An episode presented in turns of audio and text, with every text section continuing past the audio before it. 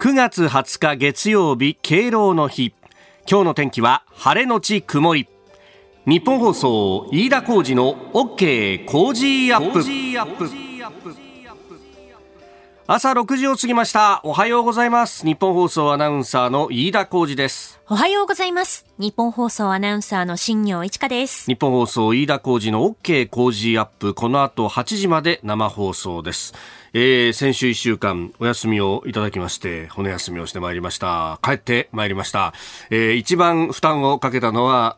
誰でもない新業市川アナウンサーです。そんなことないですよ。いえいえいえいえ、あのね、パワーアップして帰って来られたみたいで何よりです。パワーアップしたのかどうかわかんないけれども。そうです。でも、なんか髪の毛切りました？あ、髪の毛はね、あのー、休暇を取る直前に切ってですね。直前に切ったんですね。直前ぐらいにそうなんですよ。なるほど、なるほど。そうそうそうそうね、おでこが広がったように見えるっていう、ね、さっぱりしてますね。さっぱりしてますよ。さっぱりさっぱり。いやいやいや、でも先週は本当新業アナウンサーにもう、八面六臂の活躍をしていただきました。いやいやいや、そんなことないですよ。おかえりなさい。オープニングから何から全部任せきりで、しかもほとんど何も引き継ぎをせず丸投げでいったという、ね、いやいやいやいや。まあ、まあ、毎日見てっから分かんだろうぐらいの感じでですね、丸投げをしたんです俺の背中を見ろってことですね、つまり。なるほど。そういうわけじゃないですが。やめて、やめて。この貧弱な背中を見るのはやめてください。いやいやいや、でも、あの、ちらちらとですね、ツイッターのタイムラインなどを覗いてても、新業はすごいと。いやいやいや。飯田なんかもう帰ってきても席なんかねえぞという。書き込みをいっぱいこういただいた、ああ、よかったな、というですね。えー、いや、あの、本人にとってはですね、ものすごく負担なんだと思いますけど。いや、でもね、内田アナウンサーと箱崎アナウンサーにたくさん助けてもらったので、私一人じゃなくて本当に。でも先週週間はね、常に台風の動向を気にしながらみたいな感じでもあったし。そうですね。あと、放送中地震もありましたし。そうだよね。あれ火曜日だったっけ？そうですね。火曜日ですね。ねえ。いやあんな深いところでマグニチュード6以上の地震があって、はい、ね都心でも震度3ぐらいの揺れだったと。おおと思いながら、えー、見ておりましたが、いや、本当に帰ってきてですね、週末、あの、ニュースを追っかけなきゃと思ってですね、えー、見ていたらもう完全に浦島太郎状態になっていて、そう、先週1週間ってなんか、いつにも増して動いたような感じがあってですね、はい、まあ、そもそも論として、私がここで休みを取ろうかなと思ったきっかけはですね、あの、その当時だってまだ6月とか5月とかそういう段階だったんで、会社の根回しするときはね、えええ。ー、総裁選はあるだろうと。うん、ただ、総裁選はこれ、ひょっとしたら菅さん前倒しするかもしれないなんて噂があの当時あってですね、はい、で前倒しして、えー、総選挙が10月に行われるかもしれないとなると、いや、これ忙しくなるなと。うん、じゃあこれ9月ぐらいに取っとかなきゃいけないけれども、9月の真ん中っていうとこのね、連休を挟んでなんて言って、ここら辺はあの、おどっか行くにも人も多いし行けないだろうし、となってくると、じゃあ、うん、この、で、スペシャルウィークはスペシャルウィークで休むわけにもいかない。うん、この1週間しか取れないんじゃないかっていうようなですね。そうでしたよね。ところで、こう、意図したんですよ。はい。そしたらもう総裁選真っ只中で、ねこの1週間の中でですね、まず私私あの9月の10日まで放送をやってお休みに入ったんですが、はい、えー、あの当時はですねまだ河野さんが出馬もしていないそうでした。会見もしていなかった。そうですね。えー、9月10日金曜日の夕方ぐらいに会見があったと。うんうん、で、えー、石破さんは出馬するかもしれないと言われてたんですが、断念もまだ正式に発表してなかったし、はい、えー、野田聖子さんに関しては出馬できるのかどうかもわからないというような状況でありましたし、であとね、本当びっくりしたのが、中国は TPP に手を挙げるし、はい、あの、アメリカはオーストラリアに源泉を売るっていう話をぶち上げてですね、で、もともと潜水艦売るつもりだった、あの、フランスがむちゃくちゃに怒って、うん、もう、大使引き上げるぞぐらいの感じになってると。はい、であれ考えてみたらですね、私、あの、まだ夕方の番組やってた当時なんですが、フランスと日本で、えー、オーストラリアに潜水艦を売る競争をしていて、日本土壇場で敗れたっていうのがあったんですよ。いや、あの時日本取ってたらどうなってたかなとか思うと、なんか、万事採用が馬みたいなことってのは起こるんだなというですね、えー、そんな浦島太郎の、えー、私でございますが、えー、なんとかなんとかこうニュースを追っかけて追っかけてですね、えー、今日にこぎつけたというところでありますんで、まあ、あの、あ、飯田さん、そこもう違いますよ。それ古いですよとかあったら、えー、ぜひ突っ込んでいただければと。いや、一週間って、やっぱ毎日やってるとそう気づかないんですが、いろいろ動いてんだなっていうのがね。本当ですよね。でもやっぱりスイッチオフにして休みたいですからね。まあ、ね休みの時はね。まあその分の負債が のしかかってくるというのが悲しい宿命でもありますが、えー、今日も8時まで生放送です。あなたの声を届けますリスナーズオピニオン、えー、この番組 OK 工事アップはリスナーのあなたコメンテーター私田新業アナウンサー番組スタッフみんなで作り上げるニュース番組です、えー、ぜひメールやツイッターご意見をお寄せください、えー、今朝のコメンテーターはジャーナリスト須田慎一郎さん。6時半頃からご登場いただきます、えー、自民党総裁選の行方について、えー、6時台から取り上げていきます、えー、そして7時台ですがまずはアメリカの FDA、えー、食品薬品局が、えー、65歳以上などを条件にしてワクチンの3度目接種を承認したというニュース、えー、それから中国の TPP 正式加盟申請、えー、北朝鮮、えー、さらに中国恒大、えー、中国の不動産大手、えー、高額経営危機を迎えているということについて、えー、さらに自民党総裁選各候補の政策も掘り下げてまいります。今週は毎日抽選で3人の方に Cozy オリジナルスマホスタンドクリーナーをプレゼントします。 Cozy up の番組ホームページページにももプレゼントの応募フォームがあります。こちらからも応募ができますので、ぜひご利用ください。いただいたオピニオン、この後ご紹介します。本音のオピニオンをお待ちしています。ここが気になるのコーナーです。スタジオに長官各紙が入ってまいりました。えー、今日は祝日敬老の日であります。まあ、もう報道が総裁選一色というようになってまして、えー、今朝も3紙が一面トップであります。まあ各社ですね、独自にこう世論調査だったりとか、まあ自民党の党員に対してのアンケート等々を行っていて、まあその模様も含めてというところが多いですね。読売新聞一面トップは党員票河野氏41%と出ております。岸田氏22%、高市氏20%。えー、それから毎日は岸田氏の議員票の支持優位と、えー、議員の支持優位というのが一面トップの見出しです。河野高市氏追うとお。そして、えー、産経は総裁選混戦、決選投票もということになってます。まあ、あの、1回目の投票、これはあの、地方票と、そして議員票を合わせてというところですが、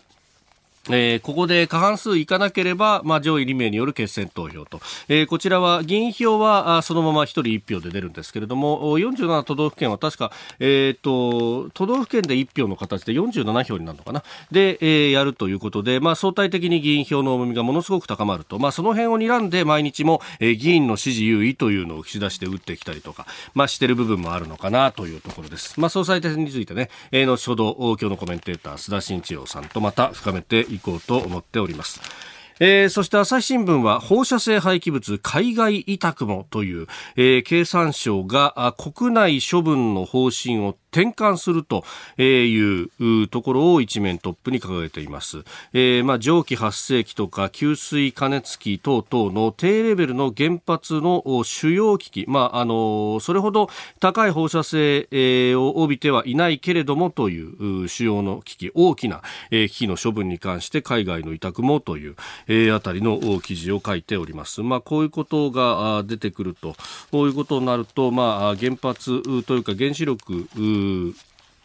エネルギー全体のね、えー、見直し等々もこう視野に入ってくるのかというような、えー、記事にもなっております。で、えー、気になる記事なんですけれども、あの、昨日のですね、えー、日経が書いていました、あの、日本とアメリカ、オーストラリア、インド、4カ国、クワッドと呼ばれる枠組みですけれども、この、えー、首脳会議が24日に開かれます。えー、アメリカで行われるということですけれども、そこへ向けての首首脳文書案というのが早くも出てきたという記事で、えー、ありまして、まあ、その中で中国を念頭として、えー、半導体の供給網をこのクワッドで作っていくんだと、安全性を強化と、えー、いうこと、そして、えー、先端技術に人権尊重原則も盛り込むというようなですね、えー、ものを出してきているということであります。まあ、この先端技術の人権尊重っていうのは、えー、テロ対策だとか、まあ、そういうことの名目の中で、えー、顔認証とかをですね、使って一人一人をもうプライバシーも何もすべて、えー、国が、あ管理をするというようなこう仕組み作り、そしてそれを自分の国だけでなくて、えー、よその国もこう輸出していく。特にまあ、あの、独裁的な国に関してはこういう技術があると非常にありがたいというようなこともあるので、えー、そこら辺をこうね、えー、もちろんこれは中国を念頭ということになろうかと思いますが、えー、どんどん投資進めようというところに対して、まあ、くさびを打ち込んでいくんだという形であります。で、まあ、このね、あの、24日の首脳会談、まあ、それに合わせての菅さんの外遊というもの、まあ、あの今週当然出発ということになりますけれども、まあ、これに関してですね、えーまあ、報道が出た時点ですでに、あの、卒業旅行だみたいな批判をする、えー、向きがありましたけれども、おやっぱり正式に表明するとまた出てくるのねというのが、えー、休みの間もちらちらとツイッターのタイムラインなどを覗いていると、おおという感じでありましたけれども、これほど重要な、えー、首脳会議は他にないぐらいいに重要だというところでもありますし、えー先ほども触れました、えー、オーストラリアへの原子力潜水艦の、まあ、あ提供等々というものもそうですけれども、このインド太平洋地域に、の重要性というものは非常に高まってきていると。いう中で、じゃあ日本の役割っていうものは、まさにこのクワッドを中心にしてやっていくと。いうところ、そこで、えー、コロナ後にですね、まあ、あの、首脳がきちっと顔を合わせるという機会が、えー、できたにもかかわらず、そこに日本の首相が行かないないなんてことが果たしてあり得るのかと思ったらありえないだろうという話でありますし、えー、党派的なものとは別にこの外交というものは国益を見据えながらある程度ブレずに進めていかなければいけないという必要性があると、えー、政権が変わったらですね、えー、外交の原則も何も全部金繰り捨てて吹っ飛ばしていやあれは前の政権が結んだことですから全部僕らは知らないんですってことがまかり通るかと、まあ、実際にですね、えー、そういうことをやろうとして、えー、日本に対してだけはやってくる国というのが、まあ、隣の朝鮮半島にありますけれども、ありますけれども、そういうことを我々がやっちゃいけないだろうという話もあるので、この外遊はとっても大事だろうということで、えー、それを卒業旅行だというふうにですね、批判をするっていうのはちょっと、いくらなんだって、え、下品が過ぎるんじゃないかなというふうに思いました。ここが気になるでした。えー、メールご紹介しましょう。その、えー、フランス激怒のアメリカ、イギリス、オーストラリアによる、えー、オーストラリアによる、えー、原子力潜水艦にまつわる協定について、えー、メールいただいております。お名前住所ないんですが、えー、バイデンさんトラブルばっか起こしてますね。えー、NATO のヨーロッパの国々を慌てさせた突然のアフガン撤退に続いて、今度はフランスを激怒させたこの原潜の協定。アメリカ軍から原子力潜水艦を事実上提供されることによってオーストラリアとフランスで決まっていた潜水艦の販売契約が突如解除となってしまって巨額の損失を被ったフランス。大激怒、えー、中米中合大使召喚までしてしまいましたと、えー、いうことで、まあ、あのバイデンさんそういうところあんまり考えてないんだろうか。を引かなければいいけれどもと。いうふうに書いて、えー、いらっしゃいます。うん。なんというか結局最後に信頼できる国っていうのがここになってくるのかなというような感じですけれども。確かに事前の根回しなしっていうのはまずい。ただ事前に根回ししたら下で情報が漏れるっていうところを危惧していたのかなとも、えー、思うところでありますこの時間からコメンテーターの方々にご登場いただきます。えー、今朝はジャーナリスト須田慎一郎さんです。おはようございます。はい、おはようございます。よろしくお願いします。お願いします。はい、お願いします。えー、先週月曜日も須田さんご出演いただいて、ね、すいません、お休みをいただきました。お世話になりました。ありがとうございました。いや、もうなんか、内田に交代したのかなと思って。いや、内田君に。いや、僕も帰ってきていいのかな って感じですけど。もう我が物顔でさ、新居がやってる。我が物顔で。そんなことないですよ。いや、もう、もうここは私の椅子だと。そうそうそう。そんなことはないですいやいや、でも立派にこなしてくれて。須田さんのあのサポートというか、本当たくさん助けていただきました。ねありがとうござえいました。で、あの、サポートついでに私にもいろいろ教えてほしいんですが、ええあの、一週間休んだら、本当に浦島太郎状態で、ええ総裁選って今どうなってるんですか？いや、もう激変というかですね、状況がですね、全く見えなくなってきてますよね。野田さんがまず出ましたね。ええまあ、これもですね、はい。まあ、いわく因縁というかですね、ええただ、あの、ご案内の通りね、あの、国会議員の推薦人が20人いないと、はい。あの、総裁選というのは出馬できないんですが、ええええあの、ええ。野田さん、その20人集まるのがどうなのかとはい。いうところが非常にですね、危ぶまれてたんですけども、あの、まあ、その出馬をね、えー表明したその当日にですね、最後の一人というか、一票がですね、確保できましてね、えーそれで出馬へということになったんですけども、はい。えー最後の一票を出したのが、一人を出したのがですね、ええ。まあもちろんこれレンタルというかリースなんですけれども、えー二階派です。二階派の、えー国会議員が貸し出されまして、まあ野田さんはね、えーもう幹事長代行ということで、はい。えーもう頻繁に幹事長室出入りしてて、そんなに党務はねえだろうってね、えーもうほとんど自分の総裁選のために、二階幹事長のもとにですね、はい。足しげく、もう連日、まあ連日というか一日に何回もですね、足を運んでた。だからその辺はですね、みんなウォッチしてたんですけれども、えええー結局ですね、はい。えー19人まで行ったんだけれども、最後の一人が足りないということで頭を下げて二階さんから、えー借り受けたというところの、結局ね、二階派はね、ええ合計で8人出したんですよ。ああ、野田さんの推薦人に。えということから考えて、まあ、二階さんの何らかの思惑が、はい。これあるんではないかなと思うんですが、思惑。えーただですね、飯田さんが休みの1週間にその思惑は私もですね、探り切ることができませんでした。まあ、今日からですね、まあ、ちょっとその、えー二階さんの思惑についてですね、えええええーしっかりと取材をしてみたいなと思うんですけれども。い、や確かに推薦人だけでも高橋さんにも出してるし岸田さんにもあ岸田さんは出してないか。出してないですね。えっと他の3人には推薦人それぞれ出してるんですよね、河野さんにも出してますからね。ななかなかそういうこうどこにでもっていう全方位外交的なことやってるんですかね。そうなんですね。で、加えてですね、その、えーところがですね、野田さんの、はい。えーその出馬を、うんまあ決まったということを受けてですね、結構河野陣営がショックを受けたんですよ。で、党員党友票が食われてしまうんではないかというところで、えーちょっとショックを受けましたね。これまでに、えー河野さんに対する党内の逆風が強いのかっていうね、まあそういうような受け止め方をした。はい。これちょっと結構意外なんですけれども、えええで、そうするとさっきね、飯田さんが少しもし言われたようにですね、触れたようにですね、はい。二階さんって、ええ。ーもともと岸田さんに対しては完全にアンチですよね。えええええーと、あの、党役員改革。はい。ね、任期の話を持ち出してきたと、うん。ええ。俺の首取りに来たのかお前はっていう感じですもんね、ええ。まあ、完全に頭に来てるというところがあってですね、ここだけは絶対に許せないという状況なんですけども、結果的にですね、河野さんの足を野田さんが引っ張ることになると、要するに結果的に岸田さんの方に優位に働いてしまうという状況になりますからね、その辺がちょっと腹、読み切れないところなんですよ。で、話元に戻しますけどじゃあ、はいえー軸となっている河野さん、河野候補のですね、えー陣営の、えーまあ、この総裁選に対する戦略ってどうなってるかっていうと、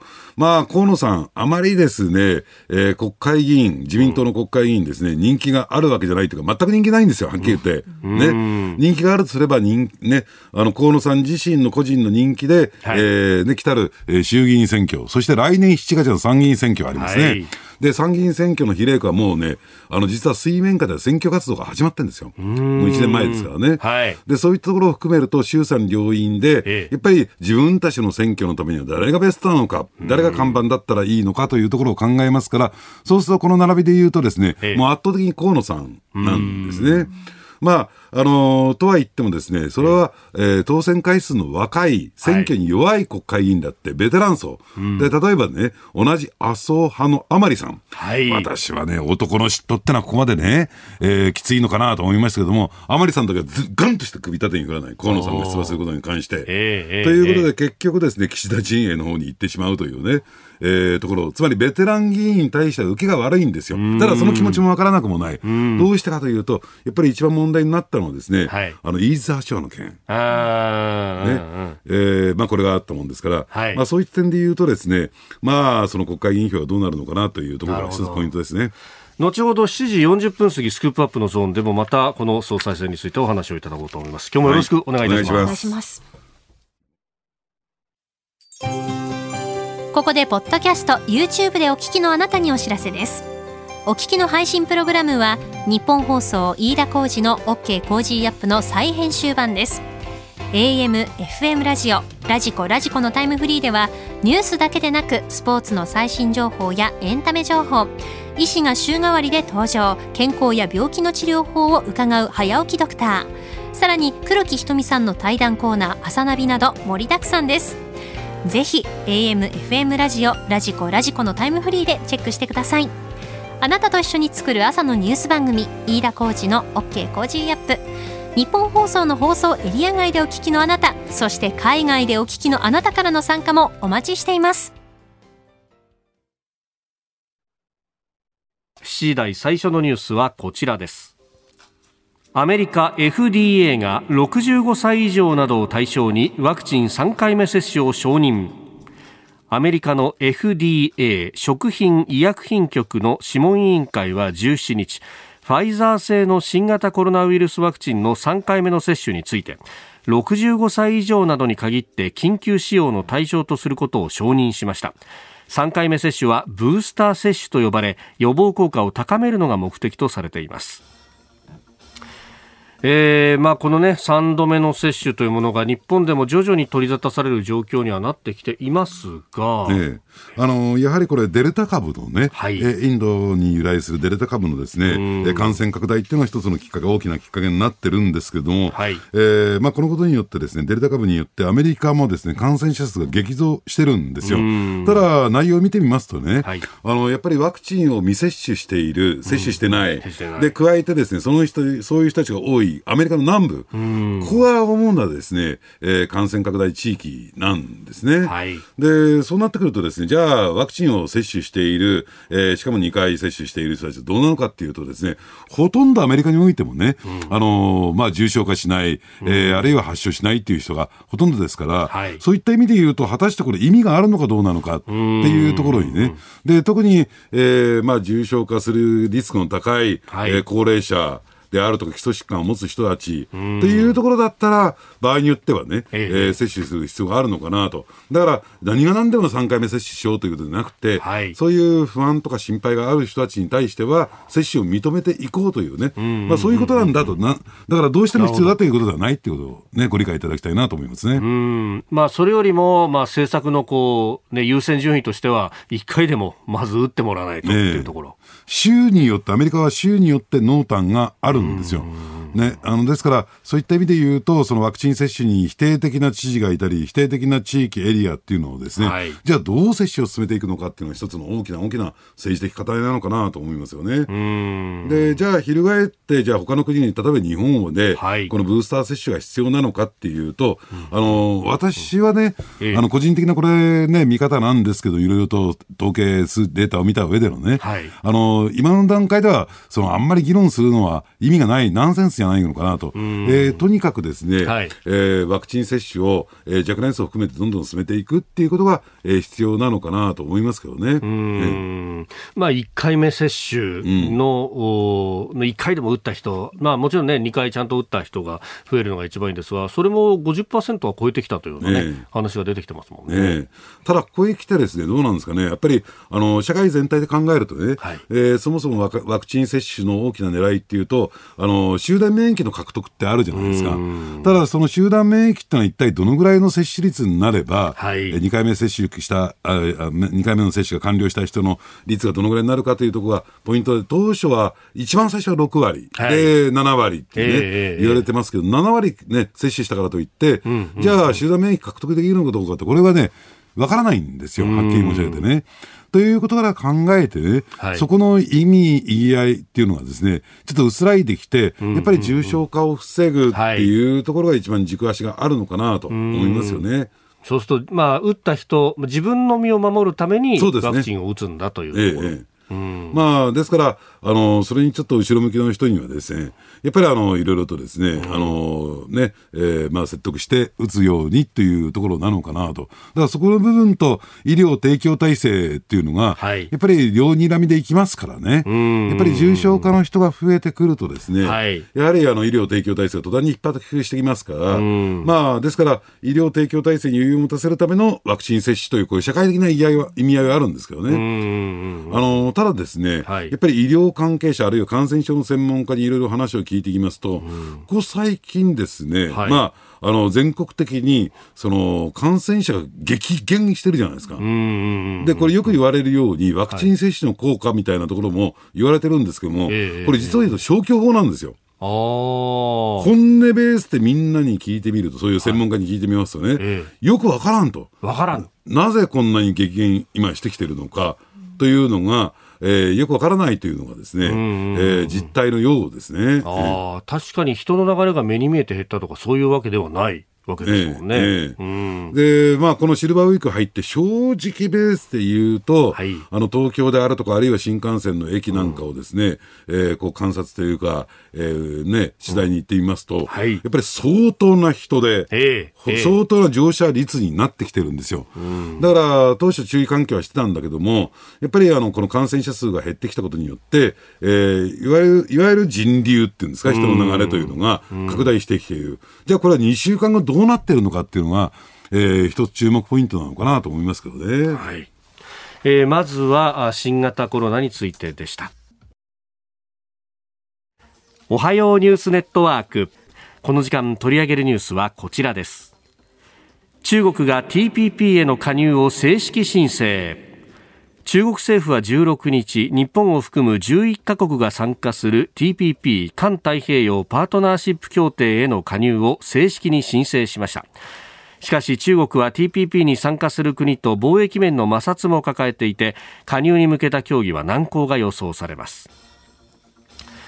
えー、去年11月に習近平国家主席があ TPP について加入を積極的に検討すると述べていたということも報じられておりますが、まあ、ニュージーランドを介して、えー、書面を提出したそうです。はい。あのー、私がですね、こう見ていますとね、えー、あの、中国はですね、はい、えー、本気で加入できると思ってないでしょうし、えー、加入したいとも思ってないんではないかなと思うんですよ。加入したいとも思ってない。ええ。ー、どうしてかっていうと、はい、あの、やっぱりこのね、TPP っていうのはですね、うん、一番の大きなポイントっていうのは、まあ、いろいろとこう、ルールが設定されてますねと。で、そのルールをですね、守ることというのかな、はい、ルールを設定すること自体がですね、目的の、えー、協定ではなくてですね、うん、あの、紛争解決、うん、まあ、そういったルールを決めても何の紛争も起こらないというわけではないから、はい、その紛争解決のね、手続きというかですね、えー、手段をどうするのかというですね、まあ、その辺について第三者的なですね、その調停機関を設けて、はい、そこの決定には従いますよというところが一番の大きなポイントなんですよ。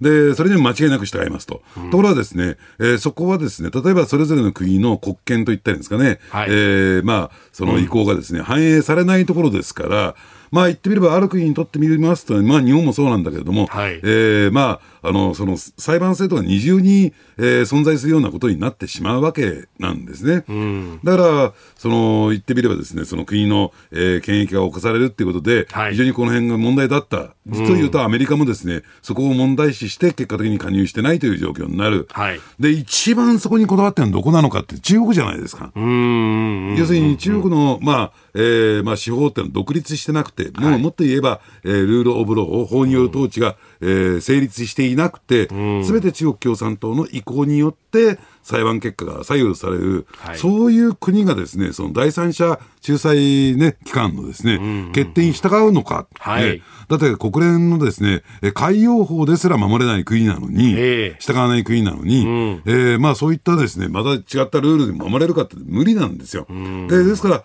あの、中国はそのルールを守るつもりもないし、ね、入れると思ってないっていうのは、そこにあるんですね。じゃあなぜ申請したのか。そうですね。そうなります、ね、がポイントなんだけども、はい、で、実を言うとですね、今日本を中心にですね、うん、台湾を、えー、この TPP に加入させたらどうなのかというですね、えー、そういう動きが起こってきているんですね。はい、で、結果的にですね、じゃあ何が起こるかっていうと、じゃあ中国を、まあ、その申請を却下しますよと。で、台湾を認めるとなるとですね、これ、やっぱり中国としては、まあ、その、なんていうかな、批判をするきっかけができますよね。うん、あその一つの中国というところに反するじゃないか、みたいな。はい。要するに、えー、自らのですね、えー、申請却下をもってして、台湾も申請却下になるっていうのが中国の。なるほど、ええ、そこが狙い。そこが狙いなんですよ。うん。だから台湾を加入させないように対するための牽制といったんですかね、はい、先手なんですよね。はあ、ええ、いや、確かにこのニュース見たときに、いや、そもそもこんな加入できるはずないのに、どうしてっていうふうに思ったんですが、ええ、そこなんですね。ええ、だから中国のこの、中国側の理屈によれば、ロジックによれば、はい、この TPA の加入を申請するということは、台湾もインクルードされている中国が加入を申請しているという、なるほどそういうスタイルを取るんですよ。中国側としてはそういうロジックで来ると。ええ、当然そうですよね。一つの中国ですから。一つの中国だそれを却下して、はい、また台湾をっていうのは、これ理屈に反するだろうと。じゃあお前何かと。ね。えー、二つの中国なのか、中国を分裂させるつもりなのか、というところになっていくと。なるほど、ええ、そう考えるとこれは巧妙な一手のようにも見えますね。そうなんですね。だから、却下すればいいじゃないかっていうところにも、すぐにはならないわけなんですよね。はあ、なるほど。まあもちろん3カ国の一部からはね、えー、反対がっていうことになってますけれども、えこれじゃあ、おいそれと却下っていうわけにもなかなかいきづらい。ねえ。で、その意向があるんだから、はい、意向を示したんだから、えー、じゃあ、そのね、申請をですね、協議しますよと、話し合いますよと言ってる中においては、台湾申請できないんですよ。うん、ええ、なるほど、なるほど、はい、そうか、金縛りを台湾にかけるっていう意味でも。そうですね。ええ、うんで、これ、まあ、この先の流れは、まあ、3カ国というか、今すでにね、ええ。ー、批准して発行している国々の中で、えー、話し合ってということになりますけれども、ええ、うんそうすると、こう、なかなか却下までも行きづらいし、ええ、でも却下しないことには次へ進めないし。そうですね。で、しかも一カ国の反対でもあれば、はい、えー、まあ加盟は認められないということですからね、これどっち転んだ、どう考えたって、加盟なんかできっこない。ええええええですよ。まあこれだけ国有企業があったりとかすればもう無理だよって話ですよね。じゃあそれに沿ってね、はい、えー、中国国内のルールを変えるかと変えるつもりもとない。むしろ、えー、そういった統制をね、えー、今強めつつあるのが台あの中国ですからね。うん、えー、なるほど。えー、TPP についてはイギリスも加盟申請しているということですし、これアメリカだっておいおいは復帰する可能性もあるわけですかね。そうですね。あのですから、アメリカがですね、うん、あのまあ、もともとアメリカってのはその裁判制度って外国の裁判制度を認めない国ですから、だからそのあたりをどう、えー、国内で整合性を持たせるのかというところになりますけどね。うん、ええー、そして続いてのニュース、こちらです。北朝鮮がウラン濃縮可能な核施設を拡張化。アメリカ CNN は16日北朝鮮が核兵器に使用可能なウラン濃縮を行うヨンビョンにある核施設を拡張している可能性があると伝えました CNN が入手した新たな衛星画像で明らかになったものです専門家の分析では拡張によって高濃縮ウランを25%増産できるとしていますえー、人工衛星の画像を分析した専門家の話として伝えられているところです。ええ。あのこういった北朝鮮の一連の動きといってるんですか、はい、えー、ミサイルの発射実験であるとか、えー、えー、これウラン濃縮であるとか、うん、これはもうね、私が言うまでもなくですね、アメリカに対する牽制というか、プレッシャーというかですね、メッセージと考えてもらっていいんだろうと思うんですね。はい、ですから今、えー、米朝関係っていうのは、あのトランプ政権以前に戻ってしまった、オバマ政権時代に戻ってしまったというふうに考えてもらっていいと思いますね。はい、で、そもそもね、えー、北朝鮮の、えー、こういった主張というのは、例えばアメリカであるとか諸外国に対する、えー、動きというのは、働きかけというのは、うん、まず大前提として最優先課題としてあるのが、はい、体制保障なんですよ。えー、キム王朝といって、キム独裁体制の、はい、えー、この保障をしてほしいと。できることならば、アメリカに書面でもって体制保障をしてもらいたい。というのが最優先であって、少し下がって経済協力、経済支援、というところになるんですね。はい。で、そのためにはじゃあ何が必要かというと、米朝の二国間協議というのが、ずーっともうキム・ジョンイル時代からですね、はい一貫とした、えー中えー北朝鮮サイドのですね、要求なんですね。だから一時期、その日朝平壌宣言に代表されるように、日朝協議っていうのがはいかなり進んだように見えましたけども、あれなぜ日本と、えー二国間協議やったのかというと、日本に米朝間の仲立ち、仲介役をやってもらいたいというのが本当の狙いだったんですね。で、結果的にアメリカは出てきました。で、アメリカはその当時はですね、ええーまあ二国間やらないよ。えー多国間の協議だったら、それに乗っかることができる多国間の中で二国間でやるのはいいと。だから六角協議っていう、そういう流れに、えーなったわけですよね。で、ところがですね、トランプ政権時代になって一気に、はい北朝鮮の要求通り、えー米朝の二国間協議になった。ね、えーまあ、その体制保障の現地こそを引き出しては寝ないけども、はいああいう状況の中で、実質的な体制保障っていうのは得たわけですよ。うん。ところが今、バイデン政権になって、はいえー前提条件なかな、前提条件なしの協議と言ってるけれども、はいで、ほとんど消極的です。アメリカの動きは。あまり興味がないというかですね。興味がない。はい。あの、言葉でこそそう言ってるんだけども、はいえー実際上何らかのアクションを取ろうとしない、それに対する苛立ちなんですよ。北朝鮮体制、体サイドのね、はいで、それは何も体制保障ということではなくて、えーやっぱり、えー北朝鮮はですね、あの、国連の制裁決議によって相当経済疲弊してますから。だからそれをなんとか、えー緩和してほしい。というね、えーね、あの、狙いを持っている、そのためにこういったアメリカ側に揺さぶりをかけてるということですよね。振り向いて、振り向いてこっちにいるよって。ええただ、ギリギリのところで止まってるのは、だって、大陸間弾道ミサイルを飛ばしてないんですよ。確かにそうですね。ICBM は。短距離のものばっかり。ええ、本気でアメリカを怒らせるようなことはしてないということですよね。うーん。アメリカの本土に届くね。ええええええなるほど。まあ、そう考えると、じゃあ日本がやれる手っていうのはなかなか限られてくる。だから、じれてじれてじれまくって、はいまた、キム・ジョンウン時代のように、日本にその仲介をと。ただ、はい日本は今、政治的に揺れ動いてるから、ええその任にあらずというところなんですね。うーん。いずれにせよ、じゃあ総裁選も終わって、えで、アメリカがもっともっとこう冷たい態度を取らない限りなかなか動いていそうく。ですね。続いて、教えてニュースキーワードです。中国恒大。中国の不動産開発大手中国恒大集団が経営危機に直面しています。巨額の債務返済が滞り経営不安から株価は低迷。投資家が本社に押しかける事態にも発展していて危機が深刻化すれば中国経済に大きな影響を与える可能性もあります。社債の償還期限が今月というか今週またやってくるということで、まあ、かなりの額に上るようですね。ええあのー今日なんですよ。今日？20日？ええ。ええ今日ですね、400億元がですね、はい。まあ、社債というか、ね、利財商品のですね、ええ満期を迎えて、ええ。えこの支払いなんですが、まあ、これについてはもうデフォルトしてます。うん。もう先週の段階で、すでに。ええまあ、中国恒大がですね、はい。発表したということよりも、なぜか中国政府がですね、はい。利払いはしないって、なんで政府が言うのかよくわかりませんけれども、えーということで、まあ、あのね、我々の資本主義の国からするとですね、まあ、事実上のデフォルトということになるんですが、はい。で、これがですね、ええ。で、先ほどね、飯田さん、えー、KF1 から株価低迷って言いましたけども、はい。低迷どころの話はありません。大暴落、クラッシュしてます。えー昨年の7月から比べてですね、はい。と比較して90%株価下落。90%下90%落下落。えええーもう完全クラッシュということで、はい。で、しかもですね、えームーディーズの、はい。えー格付けが、これ香港市場に上場してるんですが、CA という下から2番目、デフォルト。おおフィッチ、はい。えーこれも格付けを引き下げしてデフォルト状態に陥っていて、まあ、おそらくですね、まあ、こうなってくるともう中国共産党もはい。手出しできないんじゃないかなと私は思うんですけれども、おー。えーおそらくもう経営不安というどころか、はい。えーまあ、倒産ということになるんではないかなと、普通に考えて、常識に考えたら、えー倒産ということなんですよ。で、まあ、えーまあ、その先ほどね、利財商品というかですね、はいえー社債だってこれ異常なんですね。え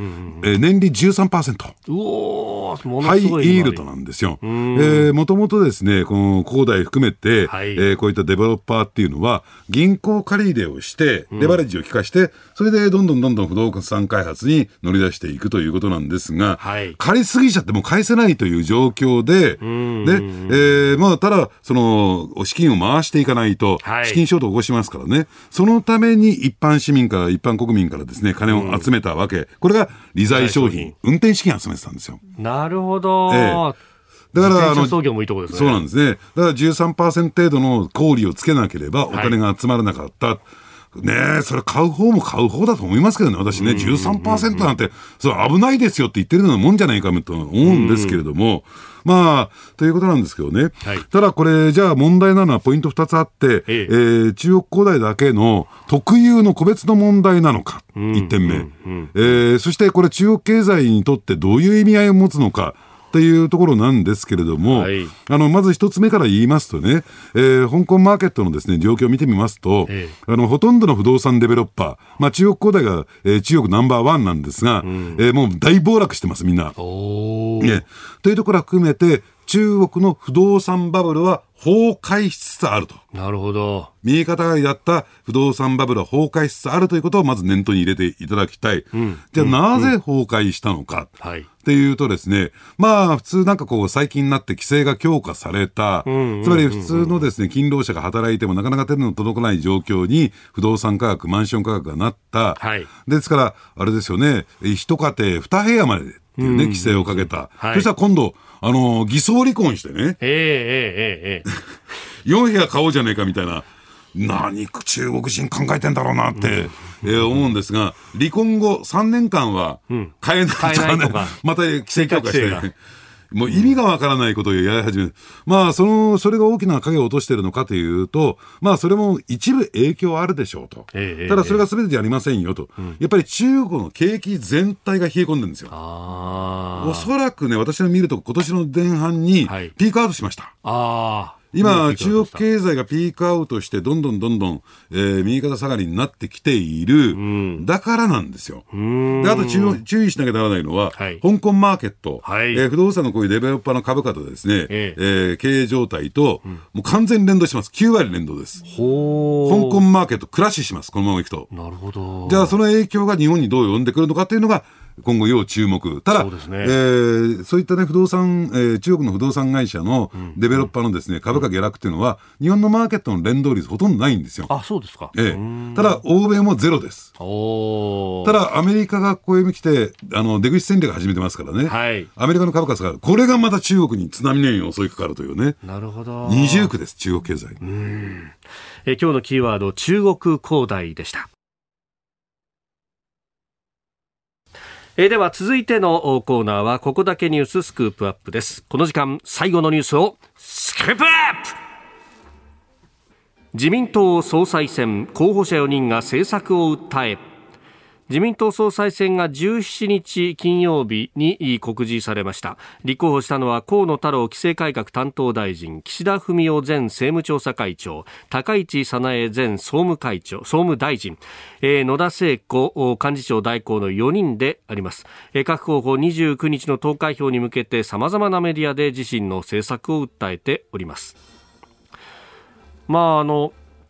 週末のね、えー、テレビ番組などに4人揃って出演みたいなのがずっと相次いでましたし、またいろんなところで記者会見だとかも行われております。ねあの個別のね、えー、政策を見ていくとですね、はい、えー、木を見て森を見ずっていう状況になるんで、全体からこう見ていきますとね、非常にですね、はい、その違いっていうのは、えー、クリアっていうか鮮明なんですよ。どういうことかというとですね、今、岸田陣営には、はい、あの霞が関のね、あえて言わせていただくとなると、えーえー、支給派の官僚が続々と集結してましてね、あそうですか。その政策面については、うん、もうそういった官僚の方々が、ほとんど練り上げて作ってるというのが実態、そういう視点でですね、はい、やっぱり岸田候補のですね、えー、個別の政策を見ていくべきだろうなと私は思いますよね。ですから、そういった意味で言うとですね、あの、何ですか、その、えー、財政出動であるとかね、はい、あるいは減税、えー、まあもちろんそれぞれの候補減税言ってませんけれども、そういったあの財務省が嫌がるような政策、あるいは、